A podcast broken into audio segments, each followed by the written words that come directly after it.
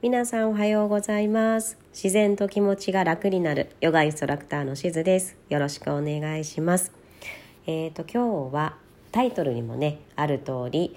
他人と他の人と比べてしまう時というテーマでねお話ししていきたいなと思います。もうこれは長年結構私が苦しんできたテーマでもあるし今もねあの完全に解消されたとは言えないんですけど、あのー、自分の中のね大きなテーマでもあるので皆さんとね少しでも何かお役に立つことがあればと思ってシェアしていきたいなと思います。えーと、このテーマですねすごく私はこれで苦しみました本当にあの学生時代の頃からかなすごく苦しんだテーマではあるんですけどまあ、やっぱり他人を比べてしまって苦しむっていうことは自分がダメだなって思うから苦しむだと思うんですけど、えーとまあ、私の場合はね本当にもうちっちゃな頃から結構不器用であのできないことの方が多かったんですね。なので,、えーと、で姉も結構私の姉は、まあ、自分であの自分の姉のこと言うのなんですけど結構ね何でもできたんですよ。スポーツもできたしなんだろうな。えーと、勉強もできたしであのなんか見た目もね結構あの私とあまり似てなくて綺麗系だったので結構なんていうのかな。なんか、まあ、学校でもまあなんかこんな私が言うのもなんですけどあの学校の中では憧れのような感じのあの小中とかですよ。な感じだったのでそれに比べて私はまあ今とキャラは変わらずなんですけど結構こうなお笑いキャラでで、まあ、勉強はねそんなにあのまあ、頑張ってやってたとかあのやってたのでそこまでできないってことはなかったんですけどスポーツも、まあ、できないことはないけどそんな特出してできるわけでもなかったしあのすごいね、まあ、今も真っ黒なんですけどちあのすごいちっちゃい頃から黒かったし、まあ、ちょっとねあの、まあ、ぽっちゃり今と同じなんですけどぽっちゃりだったのでそんなに見た目がいいというわけでは全くなくて全然お姉ちゃんとキャラが違ったんですね。そういったところもあって結構姉とも比べてたしえーと、これこのクラスこのラジオトークでは話してないかもしれないんですけど結構私ってあの人とねこうずれてるところがああったりとかしてなんだろうななんかみんなとちょっと違ってる自分にコンプレックスだったりとか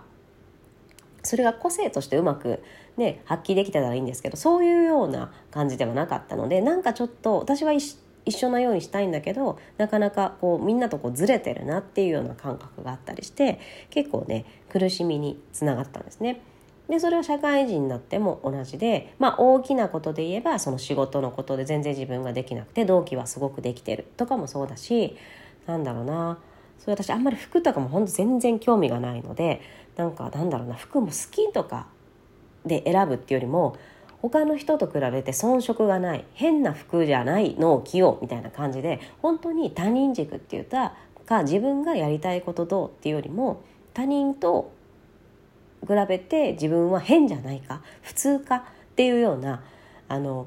考え方がすごくね身についてたんですね。でそれは多分ここまで皆さんはいかなくてもちょっとやっぱ他人と比べてしまって落ち込むとかってあると思うんですね。例えばなんかまあ最近はもうだいぶねなくなったような気がしますけどこう何歳までには結婚して何歳までには子供産んで何歳までには家を建ててとかなんかねそういうこうあの一昔前まではなんか人生の正解みたいのがなんとなくなんか決まってるような感じでそこにこうそぐわなかったりすると自分はダメなんじゃないかななんて思うことがあるっていうこともねあったかなって思うし今ももしかしたらねそれで結構あの自分がそうだと思ってなくても他の人とか親とかねあの言われたりとかで苦しんでる人とかもいらっしゃるのかななんて思ったりします。で私がこれですごく苦しんでる時に救われた言葉があったのでちょっとご紹介していきたいかなと思って、えーと奥平亜美さんっていうブロガーだったり本とかも出されている作家さんのあの話なんですけどこれはねあのブログで書かれたことなのであんまり全文はご紹介するのはやめた方がいいかなと思ってちょっとね、えーと、中略を交えつつご紹介したいんですけどその人が言われたのは本当の幸せを生きるのは自分自身の特徴とか個性をしっかりと生かしてそれを個性を生かしてそれを知ってあそれを知ってが先かな。それを知ってそれを生かしてこのように提言していく表していくっていう生き方。それが本当の幸せですっていうね書き方をされていて私はすごくこれが納得したんですね。なんか今までの私はなんだろうな。例えばまあさっきで言うと姉と比べてとか他の人と比べて自分はできないなっていう目線で普通っていうもの何かよくわからない普通とかあのそれ以上のものにならなきゃいけないと思ってたんですけどまあ姉と私は確かに兄弟だから似てるところもあるけど違う人ですよね。でさっきの話でいくとその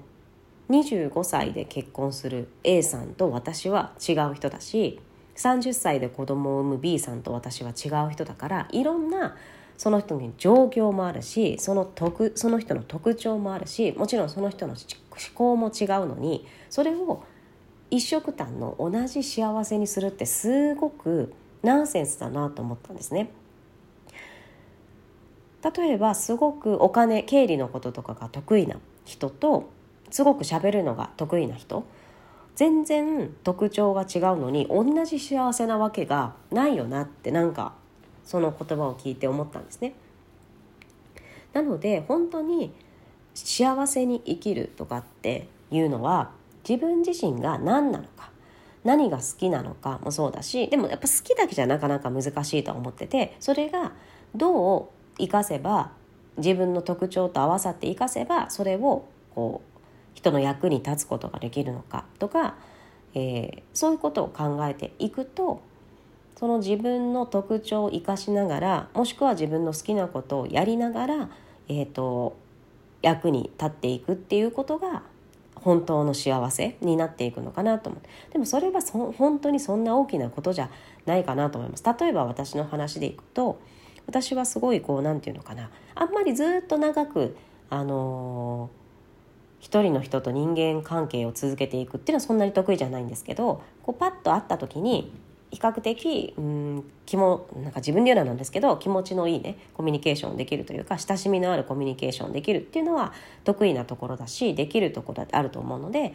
例えば何かね接客コンビニとかレジとかスーパーとか何でもいいんですけどそういった時に笑顔でちゃんと対応するっていうことはそれも私を生かしていることになるし例えばあの私じゃないですけどすごいスピード手先が器用な人はそのレ同じレジでも笑顔を振りまくっていうよりもパパパパッと早くそのレジの対処をしてあの待ち時間を少しでも少なくするっていうのがその人の、えーと、生かし方だし逆に私と逆で最初のお人見知りとかして最初は結構付き合いづらいけどあのだんだんとねその人のことを時間をかけて関係を構築していくっていうのが得意だったら、まあ、よくわからないですけどそういうお仕事を何かまあコンサルとかよくわかんないですけどね。それではまあ自分で考えるところだと思うんですけどそういったお仕事に就けばその自分の特性がいけるいかる生かせるわけだしその時にどっちが悪いっていうわけじゃないんですね。例えばそのスーパーのレジのような場面ではなかなか深い関係にはならないから私みたいなこうファースト、あのー、コミュニケーションが得意な人が合ってるかもしれないけど別にそれはその環境を変えればいいわけだからその長くコミュニケーションをしていくっていうのが得意な人はそれが活かせる場面もあるわけで逆ももちろんしかりですね。そういう形で本当に自分のことをまずは知っていって何ができるか何がしたいのかっていうことを考えていってそれを、まあ、今の仕事だったりそれがどうしても無理だったら別の仕事でもいいと思うんですけど仕事だけじゃなくてもいいですね。家事とかでもあの家庭でもいいし何でもあのいいと思うんですけどそれを自分以外の人にもこう何か役に立てることに広げていくっていうのがすごく幸せでだから本当にとことん向き合わなきゃいけないのは自分だなと思うのでそこで全然自分とも特徴とし違う人と比べたりもしくは世間一般のねあのイメージで何歳で結婚しないといけない何歳であの何かしなきゃいけないっていうのは